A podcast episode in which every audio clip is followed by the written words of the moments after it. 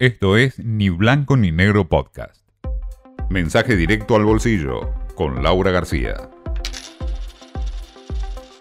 Sinceramente no debe ser fácil la situación de Sergio Massa, que en el arranque de la semana viajó a Washington, tiene que reunirse con el FMI, pero tiene una agenda mucho más amplia que también incluye al Tesoro de Estados Unidos, a la Casa Blanca. Y bueno, llega y tiene que explicar cómo fue que pasó, que quedó tercero en las PASO, y tiene que explicarles quién es Javier Milei. Bueno, sabemos que va a buscar dólares, que está desesperado por este desembolso que corresponde a agosto de unos 7.500 millones de dólares Parece que en noviembre van a llegar unos 2.750 millones más, que en este contexto es un montón, no lo serían en otro, pero bueno. Y básicamente el FMI, que quería un 100% de devaluación, tuvo que conformarse con este salto devaluatorio del 20% del dólar oficial. Pero bueno, eh, algo es algo, en eso parece que las autoridades argentinas se pusieron firmes. Veremos, ¿no? Si en el transcurso de lo que queda hasta el 31 de octubre no hay otro pequeño ajuste en el tipo de cambio. En la previa de este viaje parece que Massa tuvo una gran reunión de gabinete en la que se estuvieron evaluando varias medidas para ver cómo se podía suavizar, morigerar el impacto ¿no? de la devaluación.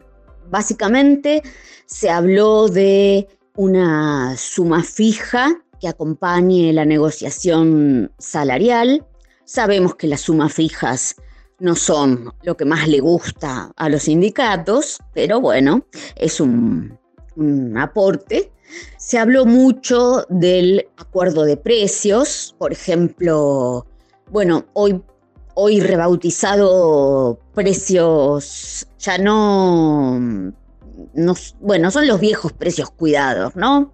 Por ejemplo, con los supermercadistas se les pidió que se comprometieran a no subir más del 5% mensual, pero se les ofreció a cambio beneficios fiscales. En el caso de los combustibles, directamente se les eh, solicitó que los congelaran hasta las elecciones. También a cambio de beneficios impositivos y sanciones si no, si no cumplen con el congelamiento. Mecanismos arcaicos, ¿no? Pero bueno, veremos si surten efecto. Y mm, otra cuestión muy delicada que el gobierno tiene que evaluar es qué va a hacer con el impacto devaluatorio en los servicios públicos, porque esto afecta directamente el costo de la generación de energía. Entonces, ¿qué va a pasar con las boletas, con el precio de la energía y los subsidios, no? Pero bueno, básicamente esos fue, fueron los temas que se estuvieron recorriendo. Em, se calcula que para el jueves está de vuelta Massa, antes va a ser una parada en Asunción, porque va a tener una bilateral con el nuevo presidente de Paraguay, Santiago Peña. Así que bueno, no quisiera ser Massa por estos días y tener que ir a dar la cara a Washington.